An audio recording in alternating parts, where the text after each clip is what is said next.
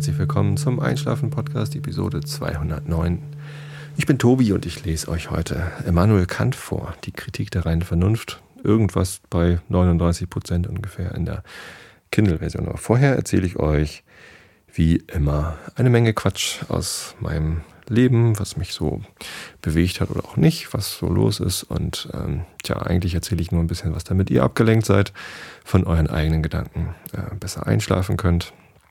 Und die meisten schreiben mir sowieso immer, dass sie zu dem Teil, wo ich vorlese, gar nicht hinkommen, sondern schon friedlich schlummern. So soll es sein. Also was ist passiert? Es ist äh, Wintereinbruch. Ein ganz katastrophaler Wintereinbruch in Hamburg. also ich wohne ja gar nicht in Hamburg, ich wohne ja äh, südlich von Hamburg, aber auch hier spürt man es. Ähm, es hat geschneit, ganz schrecklich. Nein, also hier liegen jetzt so vielleicht, also gestern lagen hier so 10 bis 15 Zentimeter Schnee. Ähm, das macht es alles schön weihnachtlich. Es sieht irgendwie sehr, sehr weiß aus. Und ähm, das mag ich sehr gerne. Ich finde Schnee sehr albern. Wenn Schnee vom Himmel fällt, äh, am liebsten in großen Flocken, dann sieht das immer albern aus, dann muss ich immer kichern. Und das mag ich. Schnee macht mich fröhlich. Und ähm, deswegen freue ich mich immer, wenn es schneit. Auch wenn das andere Sachen so wie Autofahren oder Fahrradfahren manchmal ein bisschen kompliziert macht. Ähm, gestern habe ich es trotzdem auf mich genommen und bin mit dem Auto und meiner Frau da drin äh, in die Stadt gefahren zum Fußballspiel St. Pauli gegen Erzgebirge Aue. Ähm, es war recht glatt und wir mussten langsam fahren, aber nichtsdestotrotz haben wir uns da hingewagt. Tja, ähm, also alle Gefahren auf uns genommen, um ins Stadion zu kommen. Und dann haben wir leider ein Fußballspiel gesehen, was sich so gar nicht gelohnt hat. Ähm, der Platz war natürlich auch eingeschneit. Äh, der wurde dann äh, vormittags noch von über 300 Helfern, also Fans, die ins Stadion gerufen worden sind, bitte, bitte kommt und helft, geräumt mit Schneeschippen und die Tribünen auch.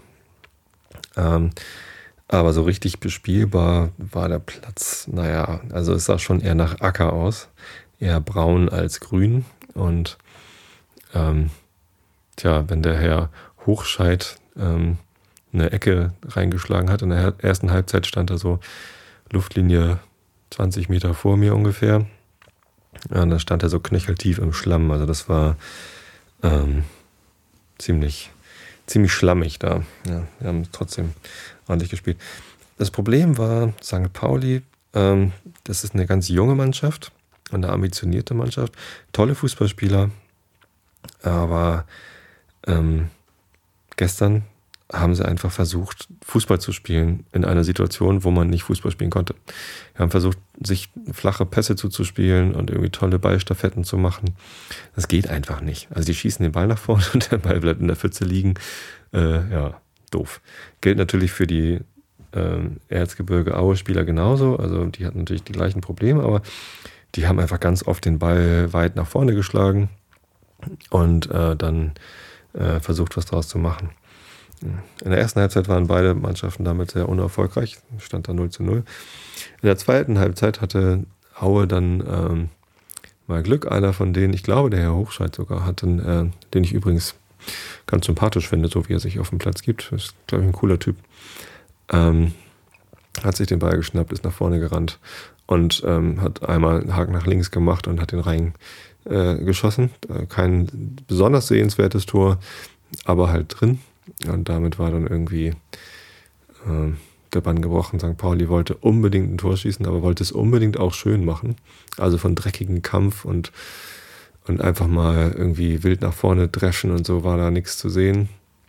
Sondern es sollte alles diszipliniert und, und fein herausgespielt sein. Jeder will mal Messi sein, aber äh, im Schlamm sollte man lieber Messi sein, also mit, mit dem Begriff, dass man dann mal dreckig äh, sein sollte.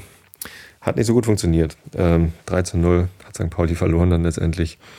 Ähm, das zweite Tor war irgendwie an den rechten Pfosten und dann reingesprungen. Und das dritte Tor war sogar recht sehenswert irgendwie. Auch wieder rechts äh, rein. Ja, ähm, was soll man dazu sagen? Es war traurig für alle St. Pauli-Fans, schön für die Aue-Fans, die den weiten Weg auf sich genommen hatten. Ähm, haben auch ein Bengalo gezündet. Hoffentlich hat sich da keiner wehgetan. Heute hat ja Dynamo Dresden die drakonische Strafe vom DFB bekommen, dass sie beim nächsten DFB-Pokal gar nicht mitmachen dürfen. Gab es letztes Jahr auch schon die Strafe, die haben sie dann wieder abgemildert bekommen. Mal gucken, wie es dieses Jahr läuft. Äh, da sind wir beim Thema DFB und Sicherheit, äh, und so. Ehrlich gesagt ist das ein Thema, da habe ich mich noch gar nicht so richtig mit auseinandergesetzt.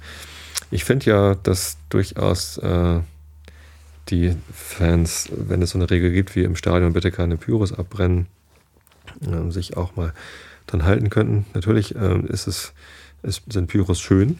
Ich mag Feuerwerk total gerne.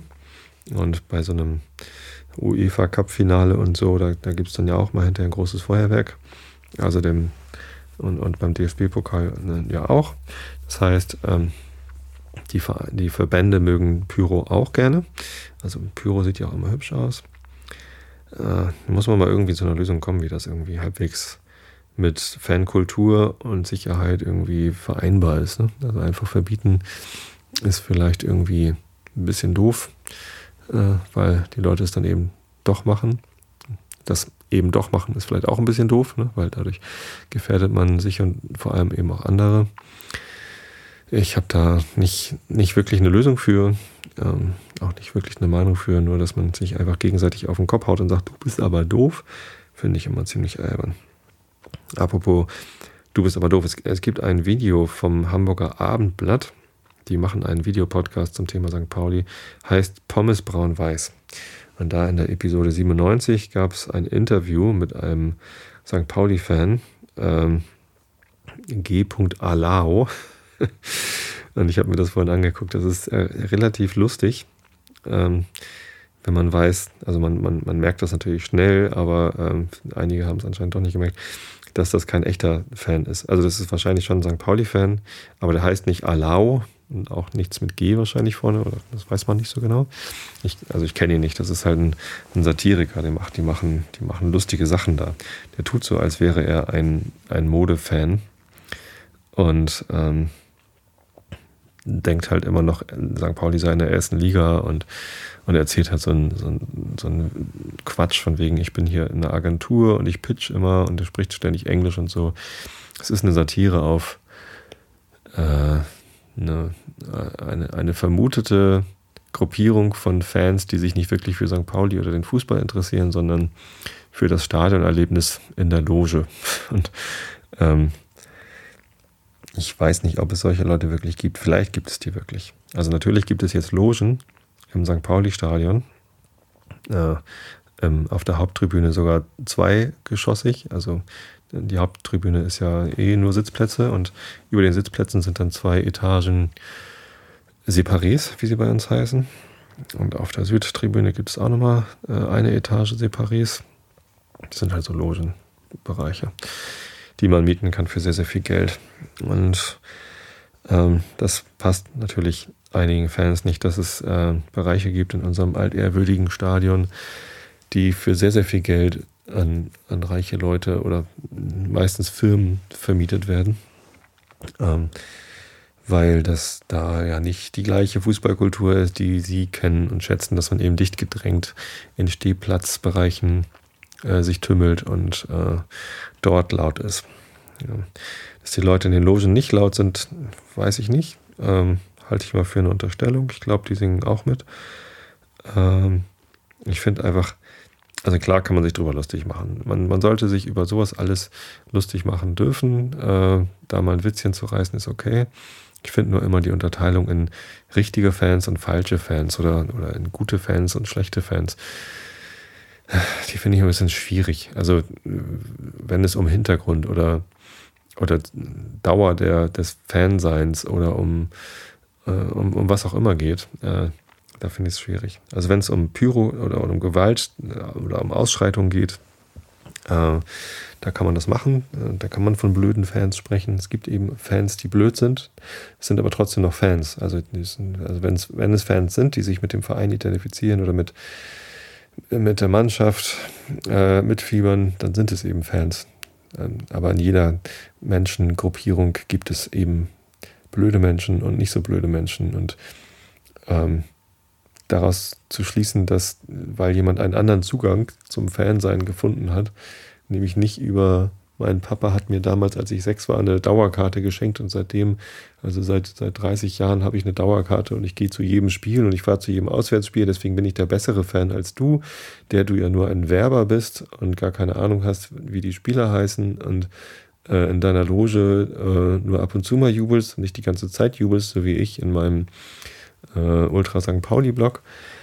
Das finde ich falsch. Also die, die machen ja nichts Falsches. Also die, die, sind, die sind ja nicht böse, nur weil sie in der Loge sitzen und ihnen deswegen äh, das, äh, das abstreitig zu machen, dass sie eben auch Fans sind und dass auch ihre Bedürfnisse berücksichtigt werden müssen und dass der Verein eben auch das Bedürfnis hat, damit Geld zu verdienen, äh, dass es diese Logen gibt. Man kann damit ganz gut Geld verdienen. Dann ähm, weiß ich nicht. Also man muss das respektieren, dass es unterschiedliche Arten von Fans gibt. Ich mag diesen Begriff Modefan auch überhaupt nicht.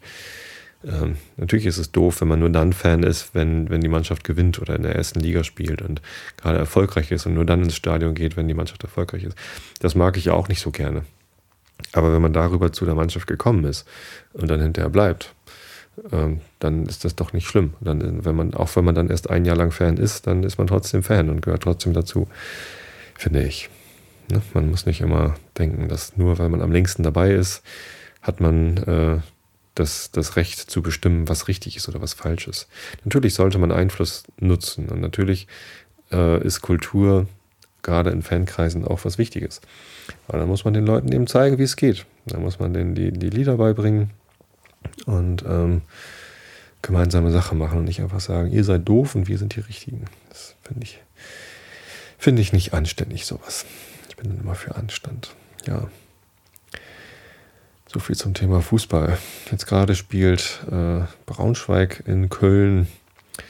Und äh, das ist natürlich ein Top-Spiel und ich gucke es mir aber trotzdem nicht an, weil ich hier den Einschlafen-Podcast aufnehme. Vor Weihnachtszeit. Ja, sehr weihnachtlich war das gestern nicht im Stadion. Zumindest nicht die Stimmung in den St. Pauli Rängen. Ich saß auf der, ich, ich habe einen Sitzplatz gehabt, ja. Es gibt ja auch viele Fans, die sagen, Sitzen ist für einen Arsch, was ja theoretisch korrekt ist. Aber ähm, ich sitze ganz gerne. Also wenn man einen Sitzplatz hat im Stadion, dann muss man erstens nicht eine Stunde vorher da sein, um äh, einen guten Platz zu bekommen und äh, gut sehen zu können, sondern man kann halt äh, kommen, wann man es halt schafft. Also ich bin gerne eine halbe Stunde vorher im Stadion, weil die Stimmung vorher äh, klasse ist. Dann kann man irgendwie die die Lieder mitsingen. Bei uns im Millantor-Stadion gibt es ja auch immer die Hymne der Gäste. Ist ja auch nicht in jedem Stadion so, aber wer auch immer zu Gast kommt, in dessen Hymne spielen wir. Auch gestern lief dann also das Steigerlied, Steigerlied von, von Erzgebirge Aue und ich habe es verpasst, weil ich erst noch die Karten abholen musste von meinem Kumpel, der Dauerkarten hat und ähm, der sie mir geliehen hat.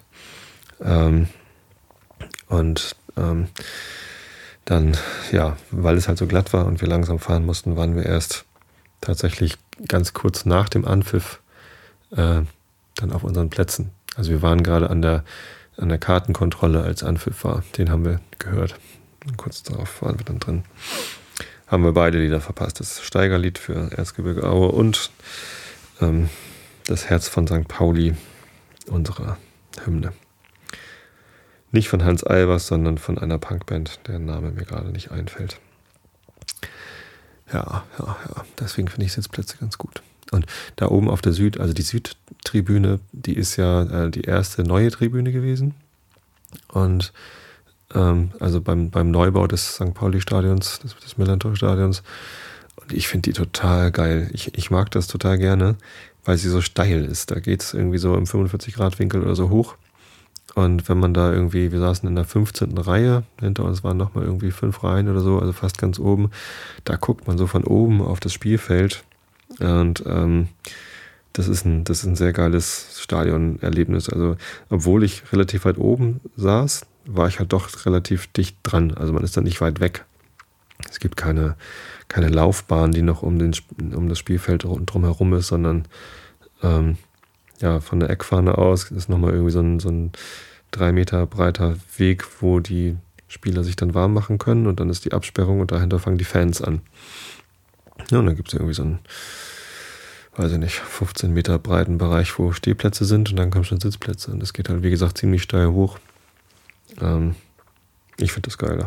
Außerdem äh, ist es überdacht und auch an der Seite dicht mit, mit so Plexiglasscheiben. Das heißt, wenn es dann regnet, stürmt, dann ist man da trotzdem trocken und äh, halbwegs warm.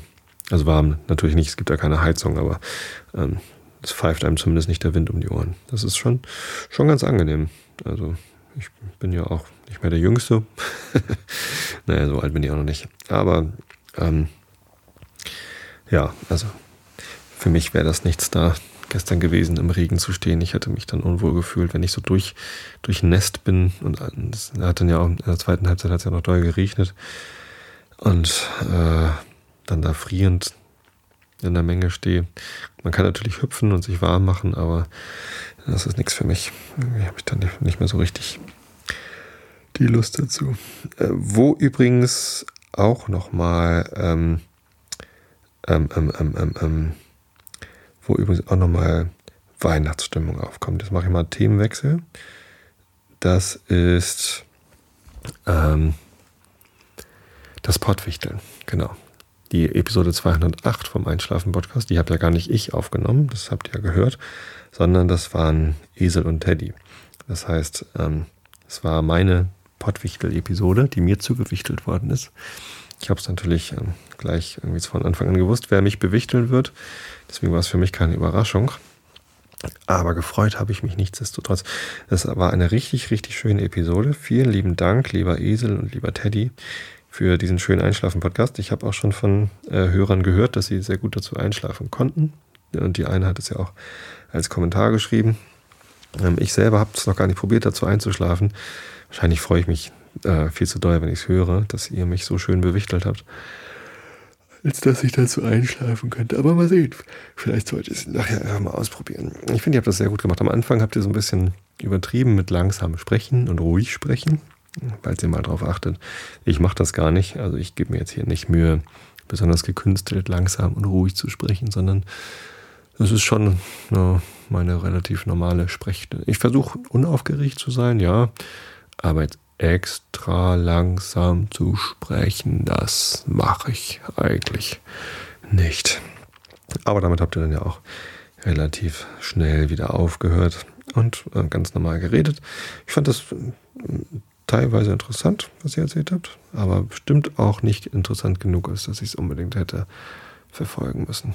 Und das Buch hat mir gefallen. Das äh, klang sehr interessant. Vielleicht fragt ihr euren Kumpel, der das geschrieben hat, mal, ob ich äh, nicht noch mehr davon vorlesen dürfte hier im Podcast. Das würde mich sehr freuen, wenn er die Audiorechte noch hat. Vielleicht, wenn er sie an den Verlag verkauft hat, muss ich den Verlag fragen. Naja, also fände ich ganz spannend, wenn ich dann noch mehr von vorlesen dürfte. Also vielen Dank euch beiden und vielen Dank an natürlich alle anderen 19 Teilnehmer. Insgesamt gab es ja 21 Pottwichtel-Folgen. Ich habe auch eine gemacht für die Kauderwelsch Avantgarde. Fast ein bisschen schlechtes Gewissen gehabt. Also ich habe mir natürlich Mühe gegeben und mich vorbereitet. Andere Podcaster eingeladen, mit denen ich das dann gemeinsam gemacht habe, weil ich natürlich ähm, einen Podcast gezogen bekommen habe, der äh, nicht allein funktioniert. Der Einschlafen-Podcast funktioniert alleine. Kauderwelsch Avantgarde, die sind, glaube ich, immer zu dritt oder so. Ähm, also musste ich mir erstmal jemanden organisieren, der da mitmacht. Und ähm, habe dann auch so ein bisschen versucht, die Struktur nachzuahmen, aber irgendwie im Nachhinein hatte ich das Gefühl, so richtig geglückt ist es mir nicht. Ähm, da fehlte schon noch eine, eine Menge zu einer echten Kauderwelsch-Folge. Äh, ja, ich hoffe, es, euch gefällt es trotzdem. Und ähm, ja, mal gucken, was da noch für Feedback kommt. Ja, und wie gesagt, 19 weitere Podcaster haben mitgemacht, außer Esel und Teddy und und mir. Und ich bin total begeistert. Also da sind so tolle Sachen bei rausgekommen.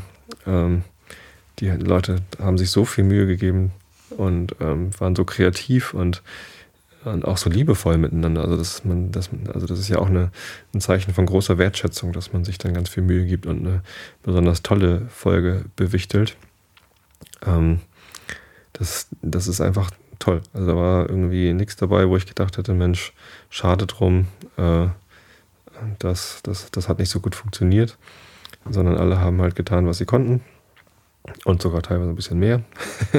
so, ähm, ja, ich, ich habe mich einfach richtig gefreut über das, was da zustande gekommen ist. Und ähm, habe auch schon so viel Positives über die Aktion gehört. Ganz viele Leute, die sich gefreut haben äh, über die vielen Podcast-Episoden. Ja, da, da, ist uns mal was, was Großes geglückt, denke ich. Das hat richtig äh, Freude bereitet. Ja, alle hatten ganz viel zu hören. Sehr schön. Vielen, vielen Dank an alle, dass ihr da so fleißig mitgemacht habt. Falls ihr noch nicht reingehört habt, auf einschlafen-podcast.de findet ihr eine Liste aller Teilnehmer und eine Liste mit allen Links zu den äh, Wichtel-Episoden. Ähm, dann könnt ihr sie mal runterladen. Ähm, irgendwer hat auch mal einen, einen, Feed gebastelt mit allen Episoden, aber irgendwie hat er die dann selber runtergeladen und auf den eigenen Server gelegt. Habe ich nicht ganz verstanden, warum, aber kann man sich ja auch mal basteln, so ein Feed, wo alle alle Feeds zusammengemerged werden. Da gibt es auch so RSS-Mix und sowas, wo man das dann zusammenschmeißen kann. Ja, wurde auch schon gefragt, wann die nächste Pottwichtel-Aktion startet. Also Wichteln macht man zu Weihnachten und ich glaube, so ein richtiges Pottwichteln machen wir dann nächstes Jahr wieder. Oh, einer der Teilnehmer hat sogar angeboten, ein äh, kleines Programm dafür zu bauen, ein System, wo man sich, also worüber man das Pottwichteln ab halten kann, sodass man sich dort anmelden und, äh, und, und sein, sein Ergebnis hochladen kann und so. Ist natürlich ganz cool. Aber ich glaube, dass es mehr Entwicklungsaufwand ist, als es irgendwie manuell zu machen, wenn man es nur einmal im Jahr macht. Keine Ahnung, ob du das wirklich tun willst, äh, lieber, ähm, liebes Wichtel.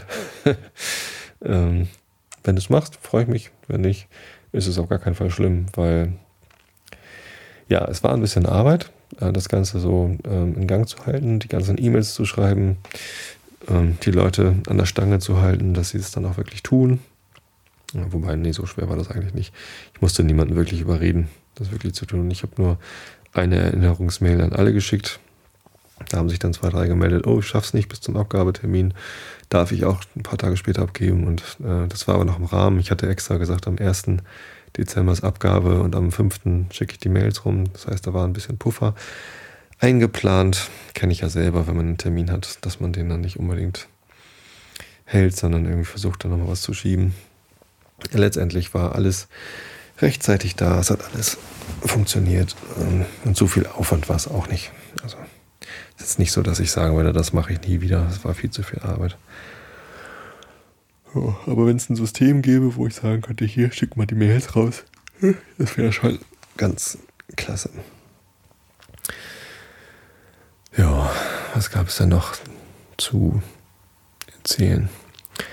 Ähm, ja, übrigens das mit dem, mit dem St. Pauli-Video, da der, der härteste Hooligan Deutschlands, heißt es, glaube ich. Da hat mich der Steve draufgebracht. Steve Rückwart, äh, den ich ähm, ja, woher kenne ich dich eigentlich, Steve? Keine Ahnung. Könnt ihr mal in seinen Blog gucken, vielleicht findet ihr es daraus. Der hört auch den Einschlafen-Podcast und ähm, hat mich dann äh, gefragt und wir kennen uns auch über Xing. Der ist auch auf Xing ganz aktiv. Äh, genau. Auch Gruppenmoderator da. Ja, guckt ihr vielleicht mal in seinen Blog da. Da hat er auch was drüber geschrieben über dieses Video, dass es doch einige Leute falsch verstanden haben und hat mich auch nach meiner Meinung dazu gefragt. Ich habe dann immer nicht so eine dolle Meinung. Also, ja, Gentrifizierung hm, ist, ist aber ein anderes Thema als dieses. Also, ähm, Gentrifizierung bezeichnet ja den Vorgang, dass ähm, ein, ein Viertel, äh, ein, ein Stadtviertel arm ist. Ähm, also am Anfang, was heißt am Anfang? Es ist ja ein Zirkel, es geht ja immer wieder rundherum. Ich weiß nicht, wie lange so ein Zirkel dauert, relativ lang. Aber wenn ein Viertel arm ist, dann ziehen dort Leute hin, die nicht viel Geld haben. So. Und die wohnen dann da günstig. Und ähm, Leute, die nicht viel Geld haben, sind häufig Künstler. So, weil, ob sie jetzt Künstler sind, weil sie wenig Geld haben, oder ob sie wenig Geld haben, weil sie Künstler sind, sei mal dahingestellt. Ähm, oder Studenten, die, äh, die auch wenig Geld haben aber ganz viel Zeit, um sich selbst zu verwirklichen und irgendwie Künstler zu sein oder so.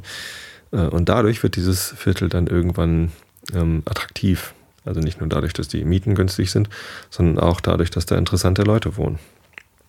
Anscheinend ist es so, dass äh, arme Menschen interessanter sind. naja, weiß ich nicht so.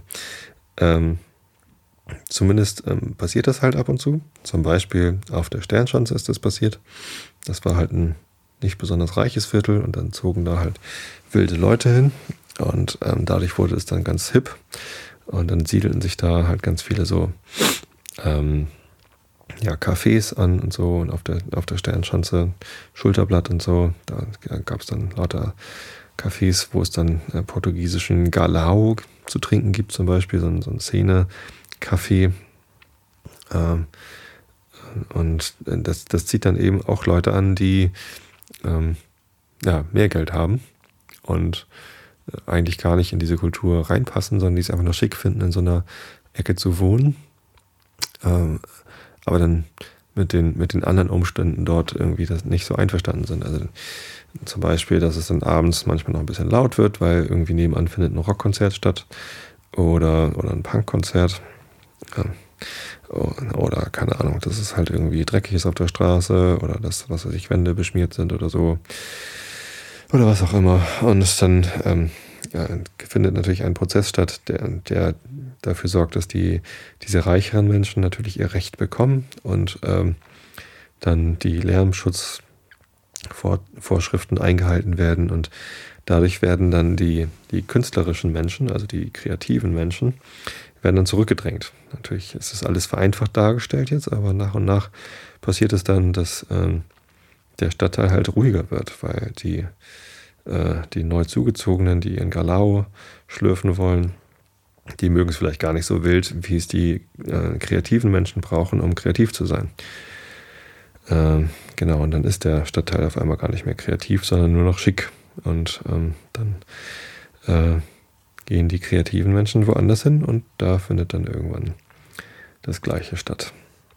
Wilhelmsburg zum Beispiel. Der nächste Gentrifizierungsprozess findet in 30 Jahren in Wilhelmsburg statt. Stellt euch schon mal drauf ein. Ja, dafür ist dann auch am Stübenplatz äh, nicht mehr äh, der, der Dönerladen, wie heißt der? Café Pause, glaube ich.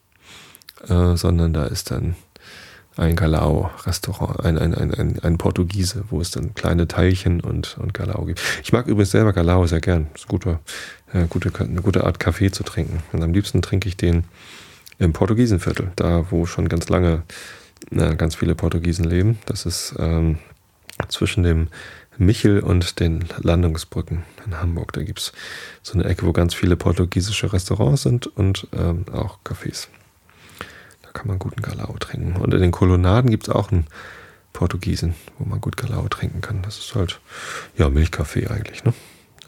So, aufgeschäumte Milch, aber relativ viel Milch, warme Milch mit ähm, Espresso drin. Ja, eigentlich ist es Milchkaffee. Latte Macchiato.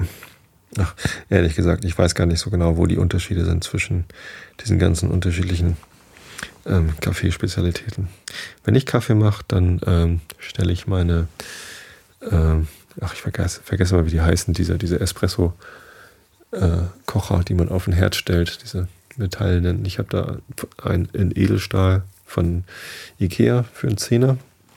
Da tue ich dann, das ist so ähnlich wie, ähm, wie beim Mikrofon, habe ich vorhin in der Pre-Show erzählt. Äh, ich sende diese Episoden ja jetzt immer live und ähm, vorhin, bevor ich diese Episode aufgenommen habe, habe ich mich ein bisschen mit meinen Hörern unterhalten und dem Chat. Und da haben sie mir dann Fragen gestellt, dann konnte ich dann auf die Fragen eingehen. Und dann äh, fragte mich einer, ob dieses oder jenes Mikrofon ein gutes sei. Und keine Ahnung, ich, ich kenne es nicht. Habe dann aber hier von, von meiner Equipment-Auswahl erzählt und bei mir ist es halt so, ich gebe halt für bestimmte Teile lieber ein bisschen mehr aus und für andere lieber ein bisschen weniger. Und beim Kaffee ist es so, also beim, beim Mikrofon ist es so, ich gebe fürs Mikrofon gern ein bisschen mehr aus für den Vorverstärker dann auch gern ein bisschen weniger, weil es einfach eine, eine ähnliche Qualität äh, gibt, für, fürs gleiche, äh, für, für viel, viel weniger Geld gibt bei Vorverstärkern. Beim Mikrofon ist es nicht ganz so. Also da da hört man einfach das, das zusätzlich ausgegebene Geld ähm, relativ schnell. Was aber bei Podcasts ehrlich gesagt relativ egal ist, weil letztendlich rechne ich die Datei hier runter auf 96 Kilobit, wenn ich sie euch hochlade und äh, da hört man nicht mehr unbedingt so viel von dem, von dem Mikrofon. Also ich hatte ja, bevor ich mir dieses Mikrofon gekauft habe, ein USB-Großmembran-Mikrofon von AKG und das war ja auch gut. Also hat dann jemand gesagt, Mensch, hast du eine schlechte Qualität, kauf dir mal ein ordentliches Mikro. Insofern ist das schon Luxus hier. Ähm, bei Kaffee mache ich das genauso. Ich gebe gerne Geld aus für das Kaffeepulver. Ähm, ich werde auch demnächst nochmal Geld ausgeben für eine gute Kaffeemühle und dann äh, Kaffeebohnen kaufen, damit ich sie frisch mahlen kann. Die Kaffeemühle, die ich jetzt habe, das ist so eine elektrische von äh, hier Saeco. Ähm, die ist nicht so, nicht so gut. Also die, die ist zwar gut, wenn man Kaffee kochen will, so Filterkaffee, aber für Espresso kriegt, kann man sie nicht fein genug einstellen. Das ist so ein bisschen das Problem. Und für den Espresso-Kocher auf dem Herd, das 10-Euro-Teil, wo ich halt nicht so viel Geld ausgebe, äh, weil das Ding von Ikea vollkommen ausreicht. Edelstahl nämlich deshalb, weil ich einen Ceran, äh, einen, Quatsch, so ein Induktionsfeld habe und da muss ich ja, ähm, ja ein magnetisches, äh, einen magnetischen Boden haben, damit das funktioniert. Ich habe auch noch ein Gaskochfeld, aber ähm, dafür sind diese Bialetti heißen die. Nee, Bialetti ist ein Hersteller. Wie heißen denn diese Dinger?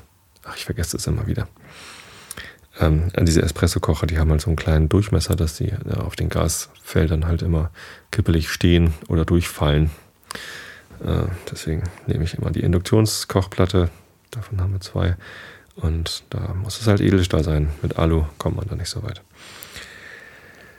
Ja, also mehr Geld für Kaffee ausgeben, weniger Geld für den Kocher äh, wie war ich jetzt darauf gekommen? Ach so, Galau, Gentrifizierung. Genau. Also dieser Gentrifizierungsprozess, den kann man natürlich kritisieren. Äh, da, was dagegen machen, kann man ehrlich gesagt nicht. Man kann so ein bisschen mit dem Kopf schütteln über die Leute, die äh, in der Annahme, dass es total ruhig und angenehm ist, auf dem Kiez zu wohnen, also ob das jetzt irgendwie Schulterblatt ist oder Reeperbahn, ganz egal. Äh, in diesen Ecken ist es nicht ruhig. Da geht es heiß her. Ich meine, Reeperbahn, hallo. Äh, kein äh, kein Ladenschluss, Ladenschluss, wie heißt das? Kneipenschluss, Ladenschließgesetz, Kneipenschließgesetz, wie heißt denn das? Also es gibt keine Sperrstunde, genau, sondern ähm, das Lemitz hat halt einfach immer offen. Äh, oder? Nee, nee, wie heißt das? Es gibt ein, eine Kneipe, die tatsächlich immer geöffnet hat. Vergessen, wie sie heißt. Äh, rund um die Uhr, 24-7, jeden, jeden Tag in der Woche. Äh, und im Lemitz finden halt seit, seit ungefähr 30 Jahren Konzerte statt. Das ist da auch äh, vorne äh, rechts an der Reeperbahn, wenn man von, von Osten reinfährt. Habe ich auch schon mal gespielt mit meiner Band Remedy damals. Rock'n'Roll mit irgendwie unser Gitarrist, der irgendwie headbangend über den Tresen gerockt. Also so ein Laden ist das halt. Ähm, die, da, da sind halt die Konzerte donnerstags abends ab 23 Uhr und dann bis um 2 oder so. Das ist da halt so. Und, und alle, die da wohnen, äh, die kennen das und äh, müssen damit leben und sind damit einverstanden. Und wenn man dann da hinzieht und sich dann darüber beschwert, das ist so ähnlich wie wenn man, also die wollen ja eigentlich davon profitieren, dass es ein cooler Stadtteil ist. Warum sonst zieht man da hin? Dass, da ist was los. Und sich dann darüber zu beschweren, dass das da laut ist, ist irgendwie, ach, ja, also mit dem, mit dem Kopfschütteln ist es da gar nicht getan, sondern wenn die sich dann wirklich äh, effektiv darüber beschweren, dass es da so laut ist und dann ja, das Lebens eben nicht mehr damit weitermachen kann, was es jetzt 30 Jahre lang gemacht hat, das ist halt schon ärgerlich. Also das, äh, da geht Kultur kaputt. Und äh, dann kann ich halt mit meiner Band, ich meine, jetzt bin ich eh zu alt dazu, um donnerstags abends um 23 Uhr noch ein Konzert zu spielen, schaffe ich kräft, kräftemäßig schon gar nicht mehr. Oh Leute, das ist anstrengend sowas. Die ganzen Verstärker schleppen und Schlagzeug schleppen und dann irgendwie zwei, drei Stunden auf der Bühne stehen und spielen. Ich meine, auch wenn die Bühne im Leben jetzt echt klein ist äh, und man da nicht viel rumspringen kann, aber man ist hinterher einfach kaputt und dann die Sachen noch wegschleppen. Also freitags kann man da nichts mehr machen. Also den, den ganzen Tag nicht. Ja, sag ich euch. In meinem Alter geht das nicht mehr. Ähm, ja, so. Aber also den, den Schwung wieder zurück zum, zum Stadion. Ähm, auch wenn die Vermutung nahe liegt, dass das, dass die, dass die Werbeagenturen, die sich dort so eine Loge kaufen, irgendwie die gleichen sind, die äh, Gentrifizierung äh, in, in Szene-Stadtteilen verursachen, äh, will ich das so eins zu eins nicht glauben. Also das ist eine Unterstellung, dass Leute, also ich, ich meine, ich arbeite auch im Social Media Bereich. Ich bin bei Xing und ähm, ähm, ich, ich bin keine Zecke und ich schlafe nicht unter Brücken, so wie es in dem äh, Lied heißt, was bei St. Pauli im Stadion immer gesungen wird, sondern ähm, ich habe ein Einfamilienhaus hier in Spritze, nee, in Kargensdorf, jetzt habe ich doch tatsächlich Spritze gesagt, Holgi. Ich habe gestern Abend bei, bei Holgi angerufen im Radio, weil ich irgendwie, äh, heute hatte ich Urlaub und dann hatte ich gestern Abend noch Lust irgendwie äh, ein bisschen am Rechner abzuhängen und, und da habe ich geguckt, was läuft dann so. Ach, hier guckt Blue Moon mit Holgi. Äh, dann habe ich da angerufen und mit Holgi gequatscht über, was war sein Thema gestern? Achso, äh, für welches Lied habt ihr zuletzt Geld ausgegeben? Und Holge begrüßte mich mit den Worten, und hier kommt Tobi aus Sprötze. Dabei weiß er ganz genau, dass ich in Kargensdorf wohne. Ja, das ist alberner, alberner Holgi.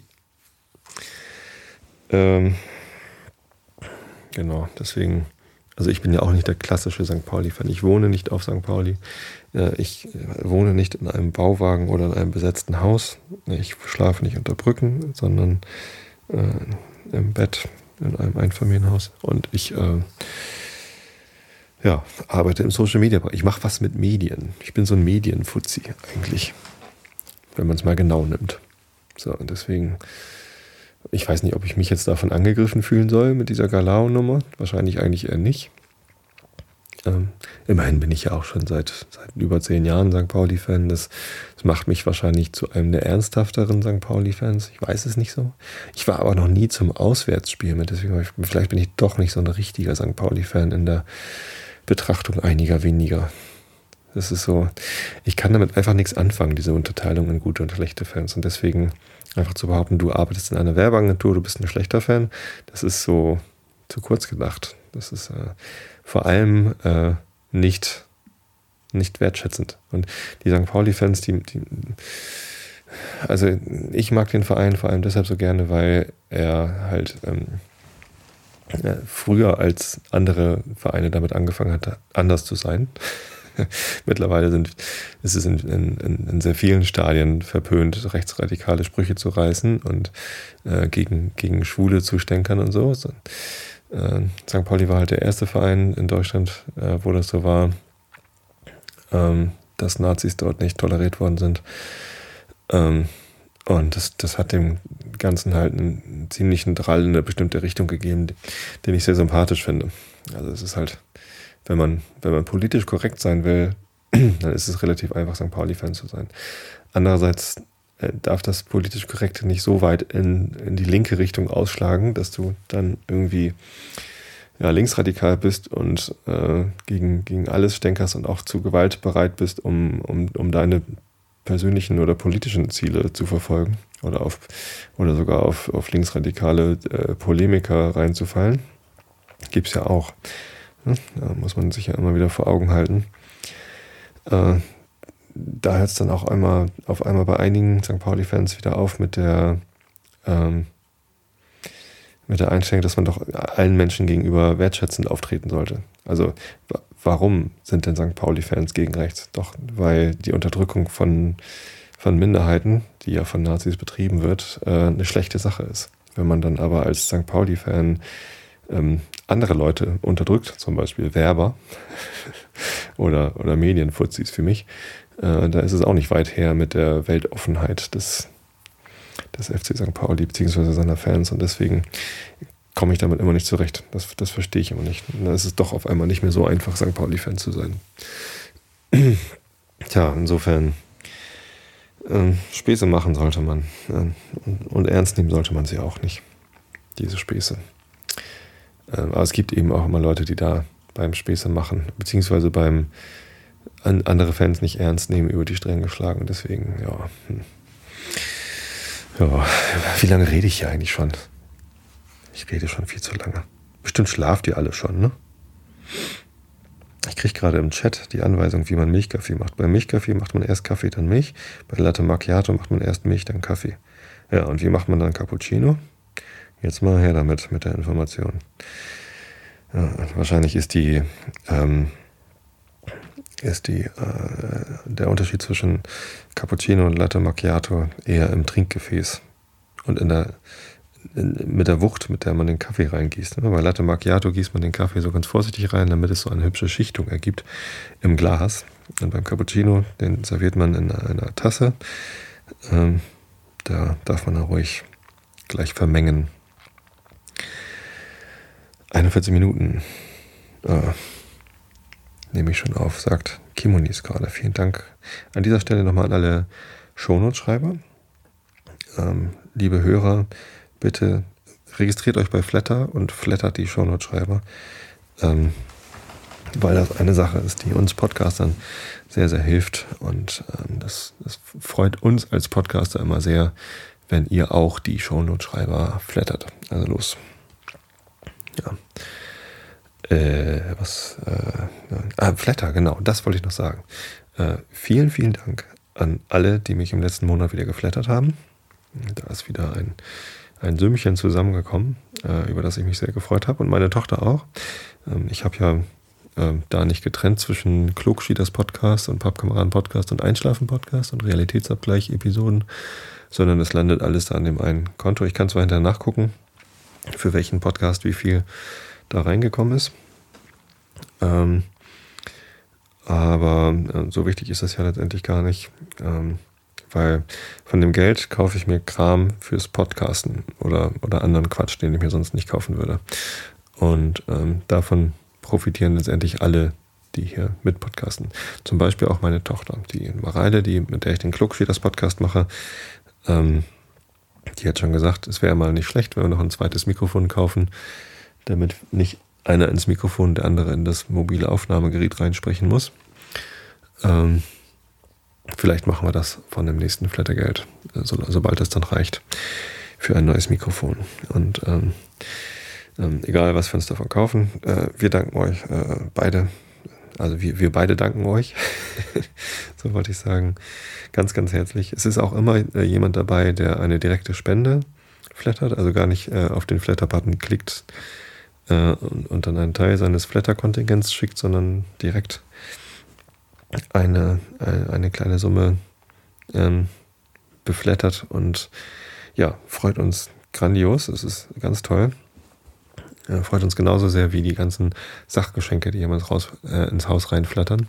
Wir haben gestern Abend, also äh, nicht, nicht Mareile und ich, äh, die darf das nicht, sondern meine Frau und ich, wir haben gestern die erste Episode von Dexter geguckt. Ich habe letztens von einem Hörer die erste Staffel Dexter auf DVD geschenkt bekommen. Vielen, vielen Dank dafür. Ähm, war ganz lustig, da musste ich irgendwie mit Ausweis an die Tür.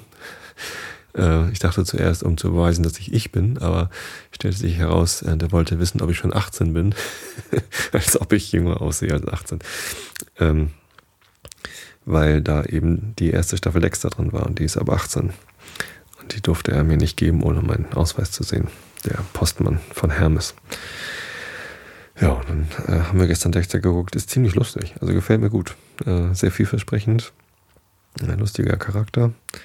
Ähm, und ja, tatsächlich ab 18. Also jüngere Leute sollten sich diese Serie nicht angucken.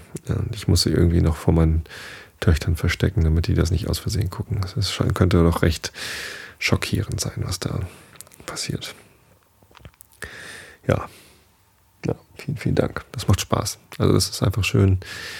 Ähm, weiterhin gilt, ich mache diesen Podcast nicht, weil ihr mich beflattert und weil ihr mir Geschenke schickt, sondern ich mache diesen Podcast, weil es mir Spaß bringt, weil ich es gerne mache und äh, weil ihr mir zeigt, dass es euch gefällt. Egal wie ihr mir zeigt, dass es euch gefällt, ob durch äh, äh, indirekt durch Downloadzahlen oder durch Likes auf Facebook, worüber ich mich auch immer sehr freue, oder Rezensionen auf iTunes, da freue ich mich auch immer drüber.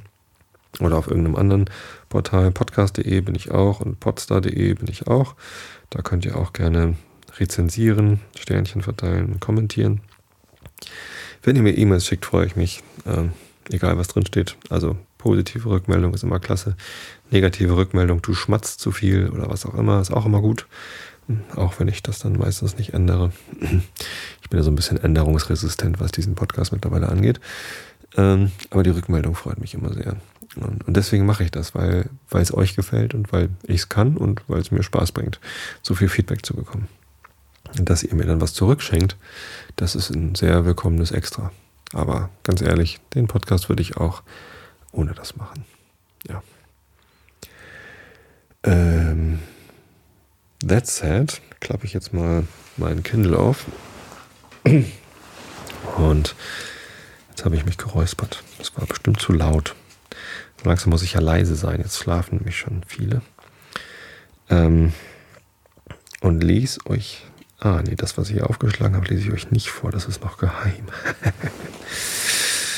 ja, ja, ja, ja. ja. Schlage ich hier mal das Buch auf. Immanuel Kant, Kritik der reinen Vernunft. Wir sind bei viertens äh, von irgendwas. Immer noch bei 39 Prozent. Und ich lese euch das jetzt einfach vor und ihr dürft dazu einschlafen. Also, Augen zu und zugehört. Viertens, der berühmte Lehrbegriff desselben von Zeit und Raum, darin er diese Form der Sinnlichkeit intellektuierte, war lediglich aus eben derselben Täuschung der transzendentalen Reflexion entsprungen. Wenn ich mir durch den bloßen Verstand äußere Verhältnisse der Dinge vorstellen will, so kann dieses nur vermittels eines Begriffs ihrer wechselseitigen Wirkung geschehen, und soll ich einen Zustand eben desselben Dinges mit einem anderen Zustande verknüpfen, so kann dieses nur in der Ordnung der Gründe und Folgen geschehen. So dachte sich also Leibniz den Raum als eine gewisse Ordnung in der Gemeinschaft der Substanzen und die Zeit als die dynamische Folge ihrer Zustände. Das Eigentümliche aber und von Dingen unabhängiger, was beide an sich zu haben scheinen, schrieb er der Verworrenheit dieser Begriffe zu, welche machte, dass dasjenige, was eine bloße Form dynamischer Verhältnisse ist, für eine eigene, für sich bestehende und vor den Dingen selbst vorhergehende Anschauung gehalten wird. Also waren Raum und Zeit die intelligible, äh, intelligible Form der Verknüpfung der Dinge, Substanzen und ihrer Zustände an sich selbst. Die Dinge aber waren intelligible Substanzen, äh, Substantie numina. Gleichwohl wollte er diese Begriffe für Erscheinungen geltend machen, weil er der Sinnlichkeit keine eigene Art der Anschauung zugestand, sondern alle, selbst die empirische Vorstellung der Gegenstände, im Verstande suchte und den Sinn nichts als das verächtliche Geschäft ließ, die Vorstellungen des Ersteren zu verwirren und zu verunstalten. Wenn wir aber auch von Dingen an sich selbst etwas durch den reinen Verstand synthetisch sagen könnten, welches gleichwohl unmöglich ist, so würde dieses doch gar nicht auf Erscheinungen, welche nicht Dinge an sich selbst vorstellen, gezogen werden können. Ich werde also in, diese, in diesem letzteren Falle in der transzendentalen Überlegung meine Begriffe jederzeit nur unter den Bedingungen der Sinnlichkeit vergleichen müssen. Und so werden Raum und Zeit nicht Bestimmung der Dinge an sich, sondern der Erscheinungen sein. Was die Dinge an sich sein mögen, weiß ich nicht. Und brauche es auch nicht zu wissen, weil mir doch niemals ein Ding anders als in der Erscheinung vorkommen kann. So verfahre ich auch mit den übrigen Reflexionsbegriffen. Die Materie ist Substantia Phänomenon. Was ihr innerlich zukomme, suche ich in allen Teilen des Raumes, den sie einnimmt, und in allen Wirkungen, die sie ausübt, und die freilich nur immer Erscheinungen äußerer Sinne sein können.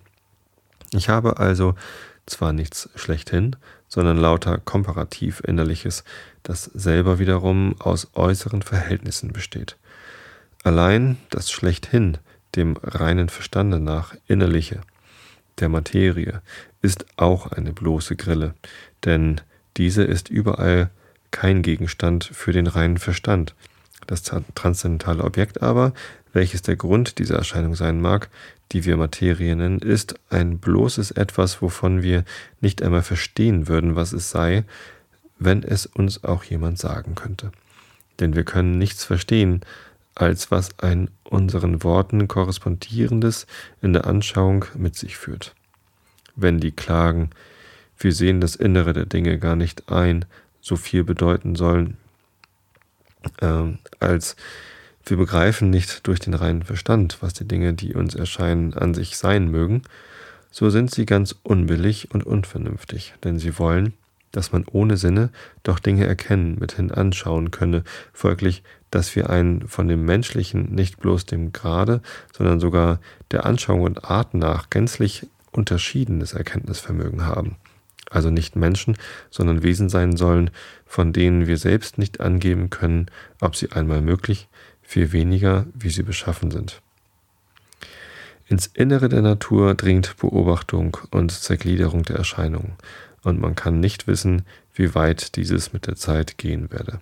Jene transzendentalen Fragen aber, die über die Natur hinausgehen, würden wir bei allem dem doch niemals beantworten können, wenn uns auch die ganze Natur aufgedeckt wäre, da es uns nicht einmal gegeben ist, unser eigenes Gemüt mit einer anderen Anschauung als der unseres inneren Sinnes zu beobachten. Denn in demselben liegt das Geheimnis des Ursprungs unserer Sinnlichkeit, ihre Beziehung auf ein Objekt und was der transzendentale Grund dieser Einheit sei, liegt ohne Zweifel zu tief verborgen, als dass wir, die wir sogar uns selbst nur durch inneren Sinn mithin als Erscheinung kennen, ein so unschickliches Werkzeug unserer Nachforschung dazu brauchen könnten, etwas anderes als immer wiederum Erscheinungen aufzufinden, deren nicht sinnliche Ursache wir doch gern erforschen wollten. Was diese Kritik der Schlüsse aus, denen, aus den bloßen Handlungen der Reflexion überaus nützlich macht, ist, dass sie die Nichtigkeit aller Schlüsse über Gegenstände, die man lediglich im Verstande miteinander vergleicht, deutlich dartut und dasjenige zugleich bestätigt, was wir hauptsächlich eingeschärft haben, dass, obgleich Erscheinungen nicht als Dinge an sich selbst unter den Objekten des reinen Verstandes mitbegriffen sind, sie doch die einzigen sind, an denen unsere Erkenntnis objektive Realität haben kann, nämlich wo den Begriffen Anschauung entspricht. Wenn wir bloß logisch reflektieren, so vergleichen wir lediglich unsere Begriffe untereinander im Verstande, ob beide eben dasselbe enthalten, ob sie sich widersprechen oder nicht, ob etwas in dem Begriffe innerlich enthalten sei oder zu ihm hinzukomme, und welcher von beiden gegeben, welcher aber nur als eine Art, den Gegebenen zu denken gelten soll.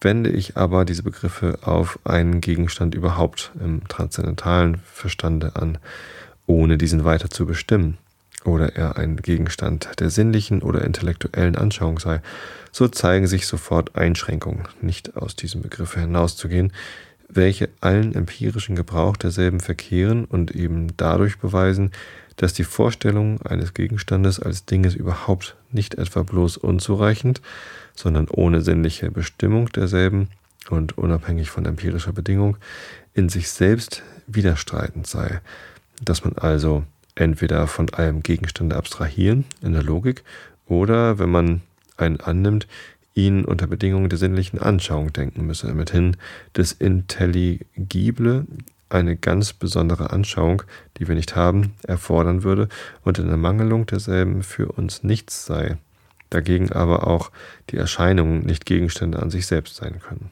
Denn wenn ich mir bloß Dinge überhaupt denke, so kann freilich die Verschiedenheit der äußeren Verhältnisse nicht eine Verschiedenheit der Sachen selbst ausmachen, sondern setzt diese vielmehr voraus. Und wenn der Begriff von dem einen innerlich von dem des anderen gar nicht unterschieden ist, so setze ich nur ein und dasselbe Ding in verschiedene Verhältnisse. Ferner, durch in Zukunft einer bloßen Bejahung, Realität zu anderen, wird ja das Positive vermehrt und ihm nichts entzogen oder aufgehoben. Daher kann das Reale in Dingen überhaupt nicht widerstreiten und so weiter. So, jetzt haben wir es geschafft. Wir sind bei 40 Prozent angekommen. Und ähm, damit will ich es dann auch mal belassen. Ich wünsche euch allen eine schöne Woche. Weiterhin eine vorweihnachtliche, friedliche Zeit. Entspannt euch, genießt den Schnee, wenn ihr welchen habt. Denkt dran, der ist albern und nicht ärgerlich.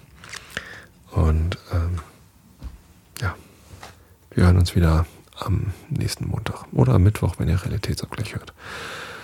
Bis dann, hab euch alle lieb, schlaft gut.